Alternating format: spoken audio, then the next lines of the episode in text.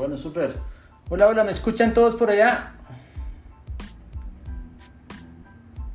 Claro y fuerte. Buenísimo, genial. No, pues muchas gracias por permitirme estar aquí, Alvarito de Casanova y todo el equipo.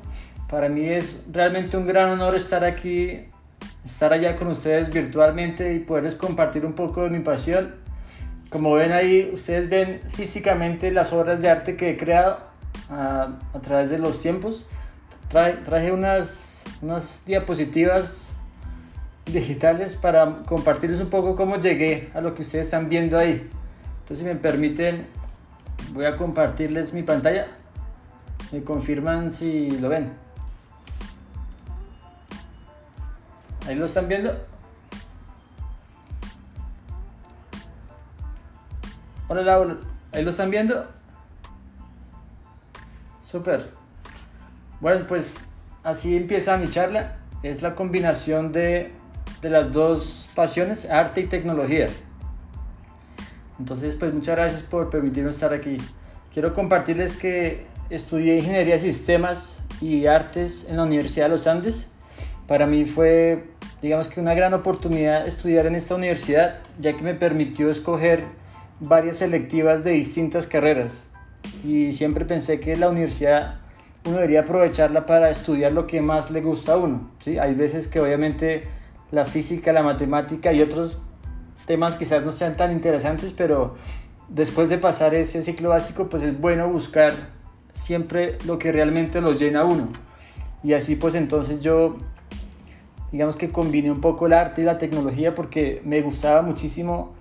Alguna vez conocí la carrera que se llama Electronic Arts, que es como artes electrónicas, y dije, wow, qué interesante poder juntar esos dos mundos, ¿no? De poder hacer tanto tecnología y como arte y poder interactuar. Digamos que esas carreras pues cuando yo empecé no existían, entonces mi interés también de, de, de aprender algo diferente era buscando como armar mi propia carrera.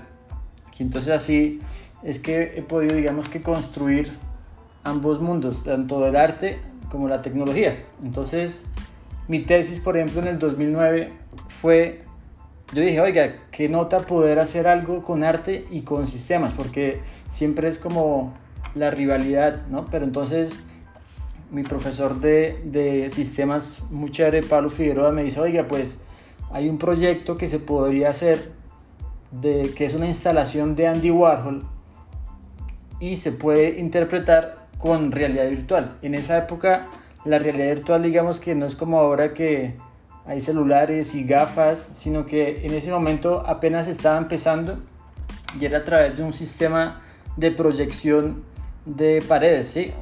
Se utilizaban muchas proyecciones para proyectar hacia adelante, hacia los lados, arriba y abajo. En la universidad pues no había todo el sistema completo, pero había la mitad. Habían tres grandes proyectores y, y les quiero mostrar el videito de, de esa, de esa tesis que yo, que yo hice. En ese entonces, en el 2009, los Mythbusters eran muy, muy conocidos, entonces yo me inspiré como por ese lado, ¿no? No crean más. Y el desarrollo fue a través de un, un lenguaje de programación que mi profesor Pablo se inventó y dije, bueno, hagámoslo a través de él. Entonces era interpretar tanto la física, digamos, de, de flotar de los globos, porque Andy Warhol cuando hizo esta instalación, pues era, era la trascendencia del arte, ya, ya no era el arte pasivo en el que uno mira, sino que uno realmente ahora interactúa y hace parte de ese juego. Entonces, en este caso, visualmente era así, pero uno podía colocarse un vestido que se llamaba Face Space y que reconocía el cuerpo en el espacio. Entonces uno tenía 6 grados de libertad uno podía girar, rotar y desplazarse en el espacio. Entonces era muy interesante poder interactuar directamente con algo visualmente que se estaba viendo. ¿sí? Era, para la época era espectacular, ¿sí? aunque aquí se, aunque se vea muy sencillo, para el momento era demasiado chévere.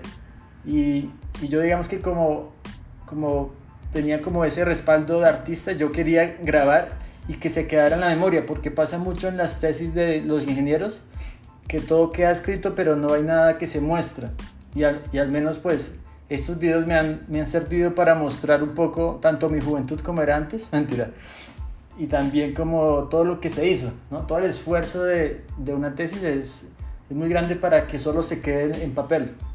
Entonces ahí queda un poco interpretado cómo funciona. ¿sí? Son estos, esas lucecitas, son sensores que unas cámaras especiales reconocen y permite que uno interactúe directamente en la pantalla. Entonces es, es, es, algo pues, muy emocionante y que ahora entiendo un poco cómo esa influencia ahora en mí es como más fuerte, porque como ustedes ven ahí en las obras de arte que están físicas, yo invito al espectador a que interactúe, ¿sí? a que haga parte de, a que juegue con la obra. Ya no solamente la mire, sino que ahora es parte de ella porque puede ingresar con realidad virtual, ponerse unas gafas y interactuar. Entonces, súper chévere.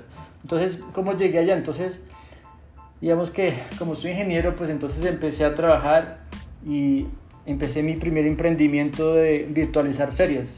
Y entonces conocí este, esta asociación que se llama la IBRPA y mi primera vez que fui fue en Nueva York. Y ahí conocí los grandes fotógrafos 360. Una pregunta a todos los que están ahí sentados. ¿Ustedes cómo creen que se hizo esta fotografía?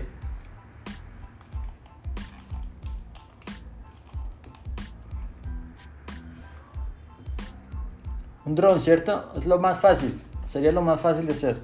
Entonces, para sorpresa quizás de ustedes, esta fotografía se hizo a través de muchas fotografías, pero desde la terraza del Empire State.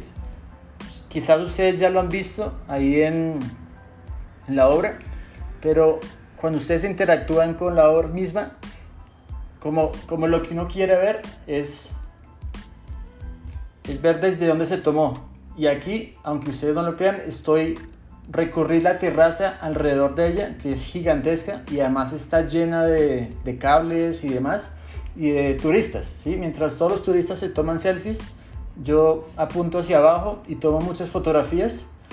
Y una de las personas que me enseñó a hacer esto se llama Willy Caimena, un alemán que dijo, oiga, yo ya conozco tanto la técnica del 360 que la, la voy a romper. ¿Qué tan alto necesito para tomar fotos en distintas partes y poderlas unir y que parezca una sola. Y así fue que él se inventó ese formato y esto se llama un, un flying willy, ¿sí? es como un willy volando pues.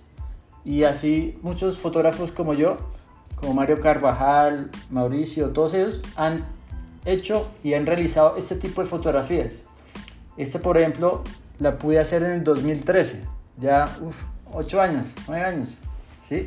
Entonces, no solamente la interacción como tal de que tú estás viendo, sino que si ustedes, por ejemplo, estuvieran viendo con, con gafas de realidad virtual y miraran hacia abajo, les puedo apostar que hay mucha gente que se asusta. Entonces también es como, no solamente estamos interactuando visualmente con nuestros movimientos, sino con nuestros sentidos. Ya la gente que, por ejemplo, teme a las alturas, empieza a asustarse. Y algo muy, muy curioso es esta parte de abajo, que nosotros los fotógrafos 360 le llamamos el nadir, siempre lo estamos tapando o colocando algo, ¿sí? Y Willy, por ejemplo, lo que hace es simplemente colocar un oscuro, o sea, pone un, como una placa ahí que a mí no me gusta, pues, y pone el nombre.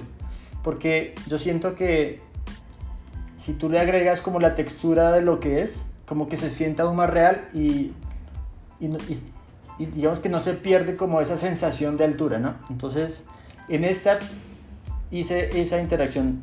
De hecho, si ustedes se dan cuenta, esta textura es parte como de los edificios que están alrededor. Entonces empecé como a, capturar texturas diferentes de la misma fotografía para colocarla aquí. Otros lo que hacen es coger una vista cenital de Google Maps y colocarla, ¿sí? Del mismo edificio. Pero entonces a mí me puso, me, me hizo la pregunta de, de quién es la foto. Si yo agrego cosas que no son mías, de quién es la foto al final. Entonces, por eso digamos que yo me alejé un poquito como de, de ese lado. y, y, empecé como a interpretarlo a mi, a mi propia manera. Y entonces ahí conocí a Willy Caemena que me enseñó este formato, que igual yo fui en el 2012, pero lo hice en el 2013. Después aprendí un poco más de Jorgen Geers, que fue uno de los ingenieros que se inventó casi el video 360 esférico. Antes, el video 360 era grabado por unas cámaras que además costaban 150 mil dólares y solo grababan en cilindro, o sea, solo grababan hacia los lados y hacia arriba, pero hacia abajo quedaba un hueco negro. Entonces este loco dice, oiga, yo puedo tapar esos huecos apuntando las cámaras hacia abajo y se inventó una forma como en diamante y empezó a colocar cámaras GoPro hackeándolas. Una cámara pues cuesta 300 dólares por 6, pues no es tanto como los 150 mil dólares. Entonces empezó a democratizar todo el tema del video y yo me enganché, o sea, me enganché muchísimo en esa, en esa época, en 2012. E, eso era a mano que tocaba hacer el pegue de todos los fotogramas de video. Y bueno, ahí más adelante les muestro a lo que llegué. También conocía a Thomas Er, un, un, brasilero que mostraba como todo lo espectacular que es la fotografía y cómo podía hacer cosas imposibles, porque eso fue lo que más me, me emocionó y me apasionó de esta fotografía, que así como ustedes ven y creyeron que esto fue tomado en dron, pues hay mucha gente que dice, oiga, ¿cómo fue posible hacerlo? ¿Sí? Y esa pasión de poder mostrar cosas imposibles me, me, gustó muchísimo. Ayrton Camargo, que es otro brasilero de periodista, utilizaba mucho el video 360 y me enseñó a, tomar fotos 360 con la mano, o sea, sin trípode, sin nada. O sea, muchas experiencias muy, muy bonitas. Y entonces así, en el 2014, el siguiente año, digo, bueno, voy a ir a la Torre Colpatria. Perdón, la, la embarré. Aquí tenía que preguntarles, ¿desde dónde creen que se hizo esta fotografía?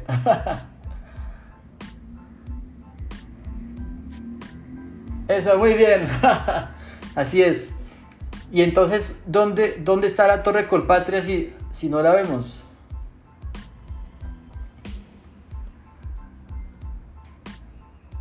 ¿Alguien? No la vemos, ¿verdad? Entonces, yo en, en esta fotografía yo dije, pues ¿para qué voy a dejar, si se dan cuenta, ya ahora todas mis obras son redondas, ¿sí? Y entonces se quedaba como un, un, gran hueco negro en todo el centro. Y eso me quitaba como interés en la foto porque entonces era algo muy bonito y un recuadro en el centro. Entonces yo dije no sabe qué la voy a borrar. Entonces lo que hice fue pero aquí nos nos vamos para allá. Aquí están las fotografías de todas las que he hecho y los invito a que entren pueden examinarlas y aquí está Bogotá. ¿sí? Entonces, cuando decidí borrar la Torre Colpatria, obviamente fue un duro trabajo de copia y pegue. A los fotógrafos 360 nos llaman como los mentirosos, porque puede, que tomemos mucho la, la, realidad, pero también nos inventamos otras, como esta. ¿sí? Entonces aquí lo que hice fue copiar el mercado de las pulgas del mambo y reemplazarlo, e inventarme toda esta parte y la gente cuando lo ve y mira hacia abajo se asusta y, no lo puede creer. Entonces es, es, como también podemos interpretar esa realidad en la cual nosotros queremos casi que captarla, pero también podemos modificarla. Entonces eh, ahí empieza como la parte del juego de qué es la realidad. Entonces muy interesante.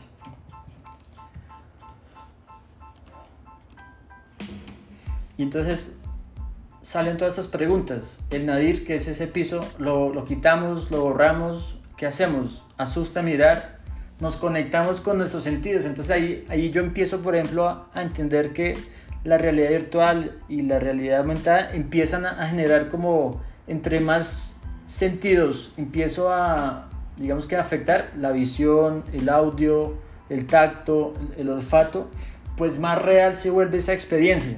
Entonces, digamos que esa experiencia lo llevo más hacia el video, en el que se empieza a generar muchas como controversias y que tocará dejar ese para otro capítulo. en este les voy a contar un poco más como lo de la fotografía, que es a lo que estamos. Y entonces en el 2015 empiezo yo mi primera feria de arte en la que una amiga me comparte la invitación, me dijo, oiga, usted debería estar ahí, porque yo en todos estos años nunca había impreso una fotografía mía, nunca.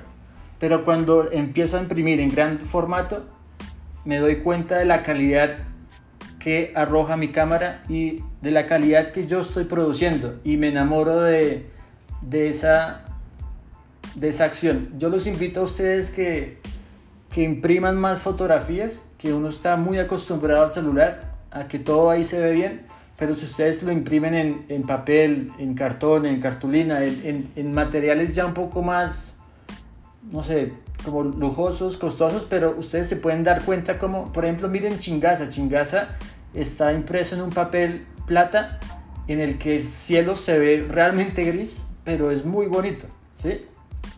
Y uno no podría llegar a ese papel si no está en esa continua exploración de, oiga, cómo se vería en plata, cómo se vería en perla, cómo se vería en aluminio. Entonces es súper bonito volver como a esa, a esa realidad, ¿no? Y, yo me enamoro de eso y también me enamoro de, de, la expresión de la gente. Dice, la gente cuando mira en esta feria, por ejemplo, la gente miraba mis obras y decía, no, pero, pero ¿cómo es posible? ¿Cómo lo haces? ¿Sí? Y, y, y, aparecía una sonrisa en cada de ellos y, yo dije, no, qué nota empezar a generar más, ¿sí? Y ahí creo que se venden dos de mis tres obras. Yo digamos que temía un poco la, parte de, de, mostrar la parte de realidad virtual porque no quería que se vendiera como una obra digital. Yo quería que se vendiera como una obra física y lo digital era secundario. Yo te lo regalo, ¿sí? yo no te cobro por eso. Si ustedes se dan cuenta ahorita en esta realidad, pues tanto yo como otros venden ese enlace digital, ¿sí? te venden por un dinero y te lo compran. Yo aquí te lo regalo porque yo quiero que eso sea una experiencia adicional, más no el centro del, arte, del arte ¿sí? de, mi, de mis obras. Entonces, súper chévere. Y ahí empieza a nacer como ese, oiga, voy a sacar de mi biblioteca de archivos, porque no se imaginan el disco duro que tengo lleno de fotografías sin, sin, sin revelar, sin publicar. Entonces empiezo yo a sacar un montón de fotografías de, de distintos lugares que he tenido la gran bendición de, de viajar, en el que los invito a ustedes de que nunca viajen sin su cámara, aunque sea súper pesada como la mía, sáquenla y aprovechenla, ¿sí? Porque uno no sabe cuándo es el momento en que puede llegar a capturar algo muy bonito. Entonces aquí me empiezo, digamos que a, a generar todo ese, digamos que todo ese mercado quizás de arte, de tecnología, a todas las personas que me compran obras de arte, yo les regalo las gafas de realidad virtual para que tanto la persona que lo compra como su familia y sus amigos pues puedan compartir ese sentimiento de poder viajar a cualquier parte en la que yo he podido estar o en cualquier parte, ¿no? Ya, ya ahora es más asequible tanto en YouTube como en otras partes tener estas gafas y, y viajar a cualquier parte. Entonces, como que uno se empieza a no solamente a brindar la oportunidad, sino también enseñarle, por ejemplo, no sé si ustedes ya escanearon el código QR de las obras y entraron y habilitaron el giroscopio. Son cositas técnicas que quizás no pudieron hacer y que lastimosamente por yo no estar ahí con ustedes no pude explicarles. Pero digamos que es una oportunidad para aprender a, utilizar realmente para qué sirve el celular. ¿sí? No solamente para llamar, para ver eh, redes sociales, sino también para empezar como a interactuar. Entonces me gusta mucho como ese servicio que uno puede empezar a dar a través del arte. Y entonces pues empiezo yo a imprimir cada vez más grande. Por ejemplo, esta de Bogotá mide 1.50 metros de altura. Yo soy una persona alta, ¿sí? Y este casi que, no me tapa, pero es muy alta. Y, y está impresa en lienzo, en un lienzo que es costoso, que se llama Hanimula, que supuestamente dura 300 años, todavía no he podido comprobarlo, pero es, es muy bonita la calidad que ofrece porque el lienzo le da como esa textura adicional a la obra. Y cuando yo la saqué, saqué dos. Saqué esta de Bogotá y la de Nueva York porque eran como las más apetecidas. Y yo nunca pensé que las podría vender porque dije, quién va a poder comprar y quién, dónde lo van a poner, ¿sí? como tanto el precio como el, el tamaño. Pero los invito a que no tengan miedo a, a, a sacar sus obras porque como ven aquí, esta es, esta es una sala de un cliente, hay, hay personas y hay mercado para todo, ¿sí? entonces si les gusta los invito a que me sigan en Instagram, Daniel Roja Roa, ahí estamos. ¿Sí? Y entonces como ven, aquí están Bogotá, Nueva York, muy grandes y empecé así, cada vez más grandes a utilizar distintos papeles como esta por ejemplo de Molotov, no sé si la alcanzan a ver, que está encima de Nueva York. Es una fotografía que tomé en, en Rock Parque en el 2013, me parece. Y es impresionante como 10.000 personas están en una sola fotografía. Entonces todo eso empieza a, causar como conmoción de cómo es posible, los niños cuando lo ven se mueren y, es chistoso porque solamente quieren las gafas, el arte les vale 5, entonces que el papá le compre la obra de arte solamente para las gafas y ya, pero es, es muy divertido como, como uno llega a ser. Y entonces yo digamos que empiezo a, digamos que no, no me voy hacia el arte directamente en cuanto a, ferias de arte, sino que me voy hacia el otro lado, hacia el diseño, hacia las ferias de diseño porque ahí también entiendo cómo, o sea, no tengo que estar siempre en el nicho de arte, también puedo estar en el nicho de, del diseño y la gente lo puede ver, observar y adquirir, ¿sí? A veces el arte es muy exclusivo y, y también es difícil entrar, entonces pues una forma digamos que de más o menos entrar es a través del diseño y así lo hice y, tuve la oportunidad de, exponer en muchas, muchas partes. Por ejemplo, pude exponer en, en, Roma, en, en, Tokio, en Bogotá, en Medellín, todo a través de, inicialmente hacia el diseño y ya después la gente, algún coleccionista dijo, oiga, sus obras están muy bonitas. Incluso una vez una persona me compró una obra y, la colgó al frente de un obregón. O sea, para mí fue wow. ¿sí? Yo personalmente no sé ahí, pero lo que me representa está al lado de una obra de arte pues muy, muy conocida. Entonces uno así, por otros lados, también se hace conocer. Entonces fue muy bonito poder, poder hacerlo. Esta obra, por ejemplo, de Palenqueras, que ven ahí plateada, fue una colaboración con Manuel Echeverri, que también está por ahí en San Felipe, para que vayan y la visiten. Y esa fue una colaboración muy bonita porque fuimos los dos a Cartagena a retratar la cultura palenquera. Yo hice la parte de la fotografía y ella hizo sus ilustraciones encima de la fotografía y sobre los dos pues nos apoyamos para tanto mostrar la cultura como para mostrar que en el arte pues hay esa colaboración y, y, y se puede como generar nuevos contenidos. De hecho, Andy Warhol si nos devolvemos un poquito, Andy Warhol decía, o sea, él no hubiera podido hacer su instalación de, de globos flotando si no hubiera tenido en compañía a un ingeniero que le explicara cómo hacer flotar eh, unos globos de helio y que se mantuvieran arriba y abajo. ¿sí? Entonces muestra cómo la, esa interdisciplina es tan importante. Entonces los invito a, a, a, colaborar más, no solamente con artistas, sino con el amigo que está al lado, con el ingeniero, con el matemático, para generar nuevas cosillas. Y así entonces pues hace dos años pude exponer en Roma, en Tokio.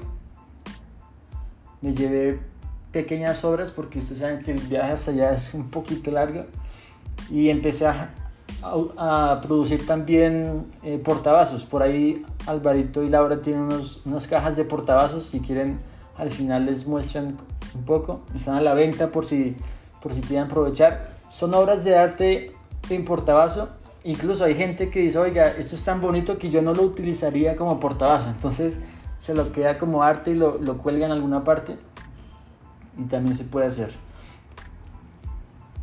Estado exponiendo en, en Barcú, en unas ferias de arte aquí en Bogotá,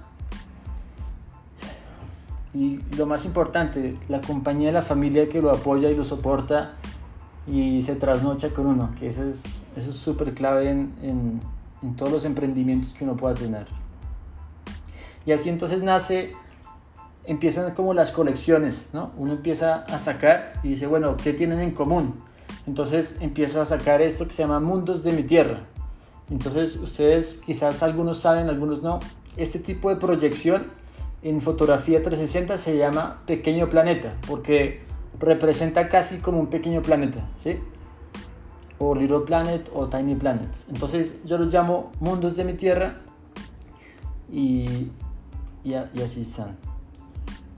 Después saco este que se llama burbujas.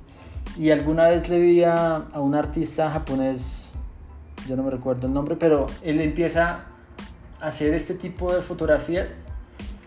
Y lo más curioso es que cuando yo lo veo, yo digo, oiga, yo puedo hacer algo así parecido. Entonces, lo, lo curioso y lo más divertido es que si ustedes ven este tipo de fotografías impresa, es tal cual la misma digital. Entonces, cuando ustedes escanean el código, primero, cuando entran como a ese, a ese mundo web, pues de hecho, mostrémoslo aquí.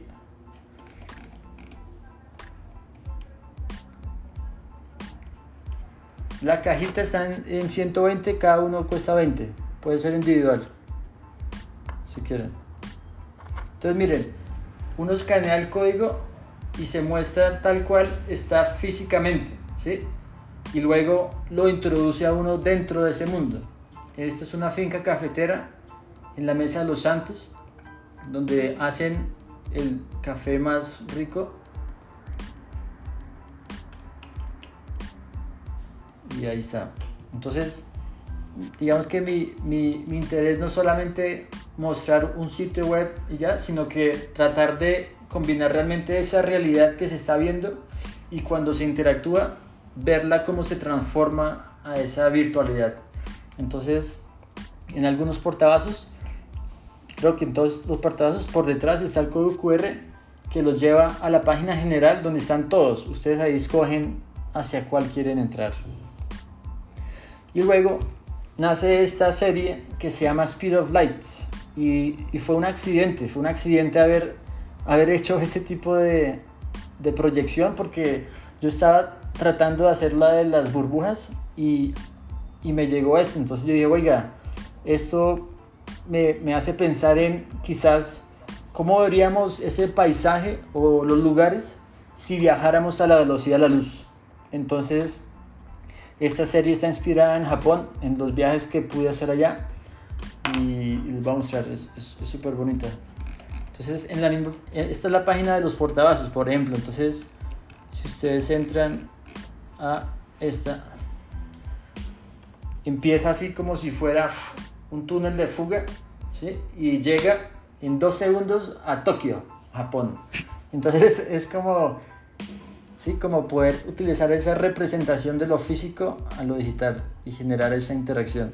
Súper bonito.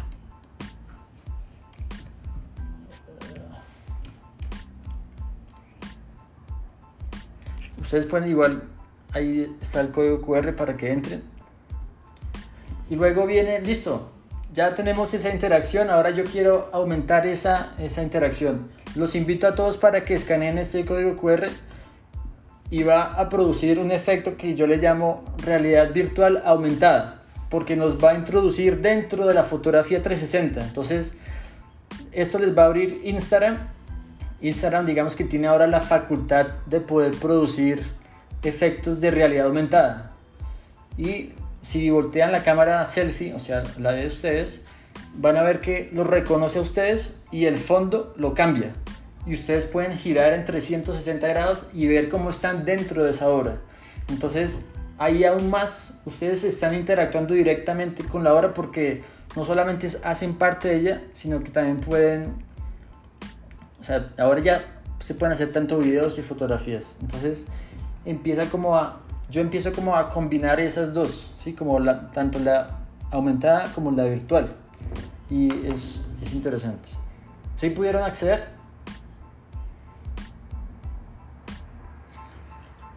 Si entran y toman una foto, un video y me mencionan como arroba Daniel para poderlos republicar y, compartirles un poco más, más cositas. También entonces dice, bueno, qué bueno poder Sí, yo estoy vendiendo individuales, ¿sí? Entonces, ¿cómo se podrían ver en sus casas? Entonces, si escanean este código QR, van a ver cómo se arma una mesa con individuales y ustedes pueden escoger cuál individual les gusta más. Y la idea de que se hiciera un poco transparentoso era para que ustedes lo pusieran encima de su comedor y sobre el mismo se viera cómo se podría ver estos individuales. Entonces empiezo a aplicar como todo el tema de tecnología más al arte, ¿sí? Que se llama probar antes de comprar. Tú miras en tu casa directamente cómo se ve y si te gusta, pues ya se, quizás se empieza a generar como ese, esa venta, ¿no? Se dice que un artista es, es todo, es vendedor, es ingeniero, es apasionado, tiene que serlo todo para poder comunicarse con el mundo. Y así pues entonces, aparte de mi, mi, mi, parte personal, pues soy empresario. Tengo esta empresa que se llama 3Go Video y genero todas las soluciones para empresas que quieran empezar a, a buscar cómo comunicar mejor utilizando realidad virtual, realidad aumentada. ¿sí? Somos miembros cofundadores de la comunidad de realidad virtual. Acabamos de, de crear una asociación de Colombia para que todas las personas y empresas que estén interesadas en, en estos ah, temas pues se vinculen y generemos como esas posibilidades de crecer porque entre más colaboremos entre ustedes, entre nosotros, pues podemos crecer y Colombia no solamente demostrar que, que tiene el potencial, sino que también puede producir tecnología para, para el mundo. Entonces empieza a, ser muy importante este papel. Y todo, todo, lo, todo lo que yo hago en mi parte, digamos que artística, pues lo inyecto en esta empresa y así, digamos que producimos de, producimos como contenido de mayor calidad, ¿sí? porque eso es lo que a mí me interesa, producir algo que es muy bueno, que, que tenga también como su lado artístico y a, a los clientes les, les, han gustado bastante. De hecho, pues les, les, les cuento que nos, nos, nominaron como una de las 100 empresas más innovadoras de Colombia, entonces se demuestra que tanto el arduo trabajo como el trabajo que uno está haciendo de buena calidad, pues es, se paga, ¿sí? Entonces Estoy muy agradecido por eso. Entonces, ya para terminar, los invito a que nunca paren de soñar, que nada es imposible, solamente es lanzarse al agua y, y realmente conocer si el agua está fría o qué, porque es súper clave. Aquí les comparto dos de las esculturas en las que pude intervenir eh, para la asociación, la Fundación Corazón Verde, que ellos apoyan a las familias de los policías a uno les entregan este tipo de árboles o, o maticas o flores en blanco y uno los interviene como quiera.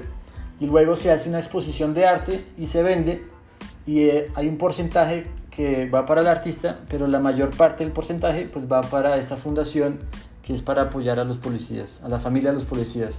Entonces ha sido pues muy bonito poder salirse digamos que de la parte de la fotografía y y aplicarlo a una escultura y volverla interactiva, algo que pues yo digamos que no lo hacía.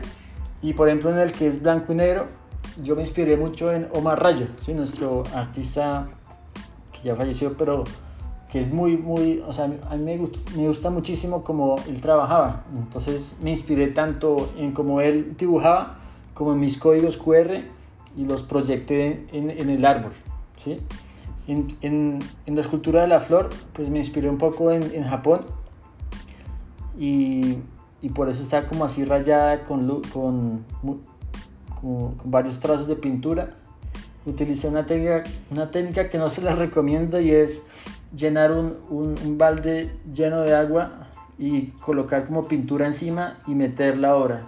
El problema de esto es que contamina mucha agua, entonces por eso no la recomiendo al final me tocó contratar a una empresa ambiental para pues, que se las llevara, porque echar eso al desagüe pues no, estaría bien. Y nada, los invito a, que me sigan y cualquier duda que tengan, ya sea ahorita o después, me pueden escribir. Para mí es un, un honor poder, acompañar. Muchas gracias.